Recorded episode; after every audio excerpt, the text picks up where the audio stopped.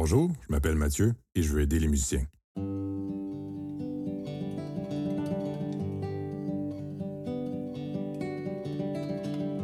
Bonjour tout le monde, mon nom est Mathieu Boucher. Je suis très heureux d'être avec vous pour entreprendre aujourd'hui cette nouvelle aventure, une nouvelle aventure en fait sous la forme d'un balado pour démystifier ce que la science peut apporter aux musiciens en formation et aux musiciens accomplis lorsqu'il est question d'efficacité du travail instrumental.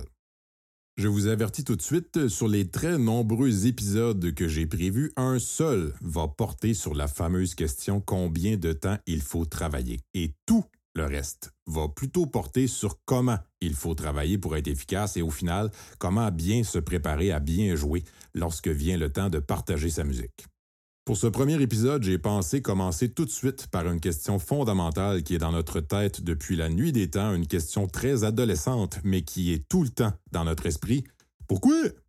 Pourquoi on doit répéter, quel est réellement le but de cette activité? Mais d'abord, un autre pourquoi. Pourquoi suis-je là à vous parler? Donc, quelques minutes sur mon parcours euh, de jeune guitariste jusqu'à chercheur et enseignant de pédagogie et de travail instrumental. J'ai l'impression que mon parcours de musicien risque de résonner avec le vôtre ou ce que vous êtes peut-être même en train de vivre à ce moment-ci. J'ai fait mes heures de travail comme on me le demandait pendant mes études, mais je demeurais toujours plutôt déçu de mes prestations. On dirait en fait que la moitié de mon travail ne comptait jamais lorsque je me présentais sur scène. Évidemment, ça occasionnait un cercle vicieux de déception qui causait ensuite de la nervosité, qui occasionne des déceptions, qui recause de la nervosité, qui recause des déceptions, et ainsi de suite. Lorsque j'ai terminé mes études en interprétation, je dois avouer que les commentaires que j'ai reçus lors de mon examen final m'ont brisé le cœur pendant un certain temps. En fait, j'avais fait ce qu'on me demandait, j'ai fait les heures de travail, mes exercices techniques, j'ai assisté à des classes de maître et tout, mais je me préoccupais surtout du nombre de temps que je devais travailler, beaucoup plus que comment je devais travailler. Avant de parler plus en détail de mon parcours de pédagogue et de chercheur, je peux vous dire que j'ai expérimenté pleinement et euh, malheureusement très négativement un principe fondamental du travail instrumental, c'est-à-dire qu'une fois sur scène, notre cerveau nous redonne ce à quoi on l'a préparé. J'étais juste un peu trop bête à l'époque pour me rendre compte que de répéter, répéter, répéter, répéter, répéter toujours les mêmes mouvements avec des tensions musculaires et le cerveau tout le temps dans la lune me préparait parfaitement bien à faire des prestations tendues et déconcentrées. Je voulais être détendu et concentré une fois sur scène, mais mon cerveau devait probablement me dire Tu m'as jamais demandé ça. Moi, je fais comme d'habitude, on tend les épaules, on serre la mâchoire et on pense à ce qu'on va faire en fin de semaine pendant qu'on joue. Peut-être que ça peut déjà vous donner matière à réflexion, mais je peux vous dire d'emblée que les problèmes que vous expérimentez lorsque vous êtes sur scène sont les résultats de ce que vous avez fait comme travail, comme préparation. Donc finalement, encore une fois, notre cerveau, lorsqu'on est sur scène, nous redonne ce qu'on lui a donné pendant qu'on travaillait. Il y a donc là matière à réflexion probablement pour vous pour examiner un peu en quoi vos prestations vous déçoivent souvent et ce sera probablement intéressant au fil des épisodes de découvrir comment malheureusement vous préparez votre cerveau euh, à, accomplir ce qu'il fait lorsque vous êtes déçu de quelque chose euh, dans vos prestations. Après mes études en interprétation, donc, je n'ai pas abandonné, j'ai continué, j'ai poursuivi des études en pédagogie en parallèle avec la poursuite de la vie de musicien, donc des concerts, euh, des, des, musiques d'ambiance, ainsi de suite, et surtout plusieurs élèves par semaine. L'enseignement, donc, m'intéressait beaucoup et donc, après avoir fait euh, mes études au conservatoire, je me suis dirigé à l'université pour aller faire une maîtrise en didactique instrumentale, donc en pédagogie, et ensuite faire un doctorat justement dans ce même sujet-là.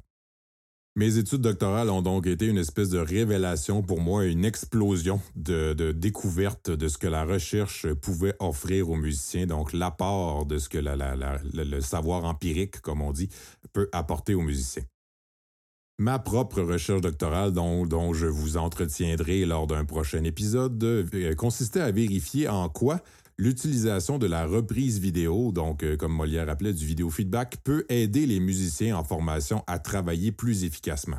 Mais avant d'entreprendre cette recherche-là, donc avant de, tenter de démontrer en quoi l'utilisation de la caméra peut aider les musiciens à être plus efficaces, il fallait d'abord euh, définir ce qu'est une séance de travail efficace, mais selon la recherche, pas selon mon expérience personnelle, pas selon euh, les très bons les très bons professeurs que j'ai eus, euh, pas selon les articles, les blogs ou les entrevues trouvées sur Internet avec des grands musiciens.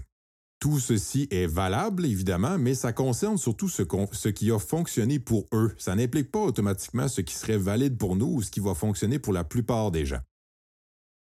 Tout le monde peut avoir ses préférences en matière d'apprentissage, en matière de, stratégie pour travailler son instrument, mais nos cerveaux ont beaucoup plus de points en commun que de différences euh, lorsqu'il est question de la façon d'apprendre la musique. La recherche vise justement à identifier ce qui fonctionne pour la plupart des gens. Donc, euh, un de mes prochains épisodes sera justement sur la recherche pour vous permettre de bien situer et interpréter ce qui va être transmis dans ces épisodes. L'expérience du balado est un tout nouveau projet pour moi, un tout nouveau projet très motivant, mais c'est loin d'être la première fois que je transmets euh, ces, savoirs-là issus de la recherche scientifique aux musiciens. Je le partage en fait avec les musiciens depuis 2010. Euh, lorsque j'ai commencé, donc je fais un petit retour en arrière, lorsque j'ai commencé mes études doctorales et j'ai commencé à fouiller euh, ce que la recherche avait à offrir aux musiciens, mon premier réflexe, évidemment, ça a été j'aurais donc aimé ça, savoir ça, être conscient de ça lorsque j'étais en interprétation et que j'avais le temps de travailler. Le deuxième réflexe qui a suivi, c'est il faut que ce soit transmis. La littérature scientifique sur le sujet du travail instrumental et en fait la pédagogie en, général et en fait la littérature scientifique tout court est essentiellement en anglais. Mais il y avait presque rien qui avait été fait en français en se basant sur la recherche scientifique comme je le fais. À ce jour, depuis 2010, j'ai fait probablement autour de 200 présentations, 200 ateliers ou conférences à des musiciens de tout niveau. J'ai, partagé euh, ce savoir-là avec des musiciens professionnels euh, jusqu'à des, euh, un souvenir inoubliable avec des enfants de 5 ans dans un camp de jour pour mini-musiciens, des enseignants, des parents d'élèves non musiciens. j'ai aussi eu à transformer tout ceci en un cours universitaire de 45 heures que je donne depuis plusieurs années avec un grand plaisir. Lors de chacune de ces plusieurs dizaines, presque centaines de, présentations euh, de, l'atelier dont je vous parle, un atelier qui s'appelait justement le musicien stratégique, euh, lors des cours universitaires que j'ai eu à donner, lors des rencontres individuelles que je faisais avec des musiciens pour les aider et que je fais encore, euh, chaque, chaque rencontre, chaque présentation comportait son lot de oui mais auquel je devais répondre. Donc oui, mais entre guillemets, oui, mais moi, je ne suis pas sûr que ça s'applique à moi pour telle ou telle raison. Donc j'avais aussi, euh, et ça c'était très intéressant, dans mes cours universitaires, des étudiants universitaires qui avaient essayé une stratégie pendant la semaine et qui l'avaient adaptée d'une façon super intéressante ou qui n'avaient absolument rien compris et je réalisais euh, à ce moment-là que ma façon de l'expliquer pouvait porter à confusion. Donc, tous ces oui, mais tous ces exemples d'adaptation que les musiciens me ramenaient euh, d'une semaine à l'autre, mes, mes étudiants me ramenaient d'une semaine à l'autre, tout ça m'a amené à mieux expliquer et à mieux appliquer dans différentes situations les principes et les stratégies dont ils vont être question dans ces épisodes-là. La tentation d'écrire quelque chose de publiable a toujours été là et la question revenait souvent après les présentations. Est-ce que vous allez écrire quelque chose, un jour? Euh, mais je pense aujourd'hui que ça aurait probablement été une grosse erreur d'écrire un livre trop tôt. Je me suis contenté de plusieurs années, pendant plusieurs années, de publier des petits trucs ici et là sur une page Facebook. Mais la suite logique était donc ce podcast qui est un, médium que j'adore et j'ai hâte d'avoir vos réactions euh, face à ce que vous allez essayer dans les prochaines semaines et peut-être même dans les prochains mois, les prochaines années. Un aspect que j'aime beaucoup de l'enseignement universitaire, donc le fait de devoir donner un cours à chaque semaine à des étudiants, c'est que bon, lors des conférences, j'avais l'habitude de donner beaucoup d'informations, que ce soit aux musiciens, aux parents ou, euh, aux, professeurs, donc beaucoup d'informations en deux, trois heures, euh, euh, donc tout ça en pas de temps et pas nécessairement de suivi par après, sauf des gens qui me disent qu'ils m'ont vu à telle ou telle place et que telle ou telle stratégie les avait vraiment interpellés. Donc avec le cours universitaire, ce qui était intéressant, c'est la possibilité de transmettre graduellement à la matière, que les stratégies soient expérimentées et que les musiciens avec qui je dialogue dans ces cours-là reviennent la semaine suivante pour le cours suivant et qui me disent ça, ça a fonctionné, ça, je suis pas sûr, ainsi de suite. Donc, c'est un peu la même chose que je vous propose pour ce podcast. Je vous promets environ un épisode par deux semaines, ce qui va justement permettre de, d'expérimenter de, votre côté certains des éléments pour ensuite revenir avec la suite deux semaines après.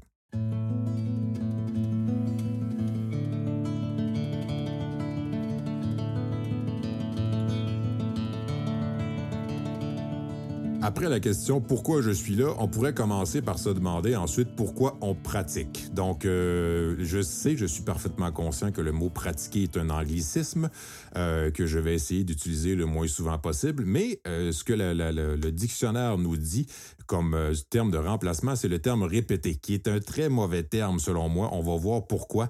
Euh, J'aime beaucoup mieux le terme travailler. Donc, je vais parler de travail instrumental, de travailler son instrument, parce que le fait de répéter, le fait de travailler demande des efforts, ça demande une organisation, et il y a justement plusieurs moyens de rendre ce travail-là plus stimulant et plus motivant. Deux chercheuses, Nancy Barry et Suzanne Alam, ont émis la définition que je vais vous donner dans quelques secondes, une définition de pourquoi on travaille que j'aime beaucoup, euh, donc et qui va en fait être un peu l'espèce de, socle sur lequel tous les épisodes vont être bâtis. Donc, selon ces deux auteurs-là, Nancy Barry et Suzanne Alam, le but du travail instrumental est de permettre à des tâches cognitives, musicales et physiques d'être exécuté avec le moins de contrôle conscient possible, libérant ainsi la capacité cognitive de l'instrumentiste pour se concentrer sur d'autres tâches plus complexes comme l'interprétation. Donc, on va reprendre ces éléments-là un à un. Donc, d'abord, le but du travail instrumental est de permettre à des tâches cognitives, musicales et physiques. Daniel Levitin, dans son excellent livre This is Your Brain on Music, rapporte que la musique sollicite toutes les ondes du cerveau et toutes les connexions neuronales connues par la science. C'est donc une super tâche pour le cerveau. C'est en fait une des, donc, une des euh, tâches les plus complexes à demander à un cerveau humain. Donc, le premier élément de la définition, le but du travail instrumental est de permettre à des tâches cognitives, musicales et physiques. Une tâche cognitive, ben, c'est tout simplement se dire, bon, un menuet, ça a trois temps, une blanche, ça a deux temps. Euh, si je dis les notes do, mi, sol, c'est un accord de do majeur. Le fait de savoir ces informations-là, c'est une tâche cognitive.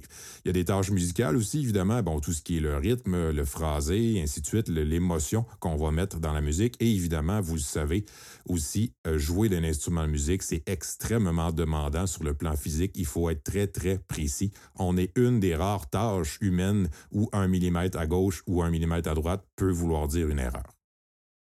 Donc, le but du travail instrumental est de permettre à des tâches cognitives, musicales et physiques, et je poursuis, d'être exécutées avec le moins de contrôle conscient possible. Ça, ça veut dire être à l'aise, être en confiance, que ça nécessite peu d'attention, de concentration ou d'énergie, le fait de jouer. Donc, finalement, c'est d'être confortable quand on joue. Gérer plein de tâches, gérer de multiples tâches en étant le plus à l'aise possible. Et pourquoi? Pour pouvoir se concentrer sur d'autres tâches comme l'interprétation. Donc finalement, c'est d'être le plus à l'aise possible pour se concentrer sur ce qui compte vraiment. Ce qui compte vraiment comme faire de la musique, jouer de la musique vraiment, s'exprimer, gérer son track aussi souvent, euh, communiquer avec le public, être attentif aux autres musiciens, aux chefs, euh, improviser librement ou le jeu scénique pour les chanteurs et les chanteuses. J'aime donc beaucoup cette définition parce qu'elle transcende les instruments, les contextes et le niveau d'avancement. C'est la même chose pour tout le monde. Qu'on soit un concertiste classique, une musicienne d'orchestre, un improvisateur, le membre, un, membre d'un band de rock, une chanteuse d'opéra, il faut que les apprentissages qui ont été acquis en répétant, en travaillant au fil des années et plus récemment, euh, s'exécutent aisément pour que vous soyez en mesure de performer, entre guillemets, au meilleur de vos capacités tout en profitant du moment. En terminant, il y a plusieurs avantages à la démarche que je vous propose. Donc, le fait de se, préoccuper beaucoup d'efficacité du travail instrumental, ben, d'abord, euh, plus on est préparé, plus on a de chances de diminuer notre anxiété une fois rentré sur scène. Vous avez peut-être déjà même euh, vécu pleinement la différence entre entrer sur scène et vous dire bon cette pièce-là je la joue parfaitement bien depuis des mois, pourquoi ça irait mal aujourd'hui? Ça c'est l'option numéro un. L'option numéro deux qu'on a parfois vécu aussi, c'est d'entrer sur scène en se disant ce passage-là fonctionnait pas hier soir. Je ne sais pas pour vous, mais pour ma part, les muses n'ont jamais retourné mes appels quand j'avais besoin d'elles pour réussir parfaitement un passage que je n'avais jamais réussi. Donc, on est, on est laissé à nous-mêmes sur scène et on ne peut compter que sur notre préparation pour bien performer. C'est pourquoi plus on se sent prêt, plus on a de chances d'être moins anxieux. Évidemment, il y a peut-être d'autres facteurs qui vont entrer en ligne de compte, mais certainement pas la préparation. Outre l'avantage de diminuer l'anxiété, donc être bien préparé, en fait, travailler efficacement va vous offrir deux avantages possibles et vous avez le choix entre les deux. Soit atteindre des résultats similaires à ce que vous obtenez généralement, mais en prenant moins de temps pour y arriver, soit atteindre des résultats plus intéressants avec le temps que vous consacrez déjà à répéter.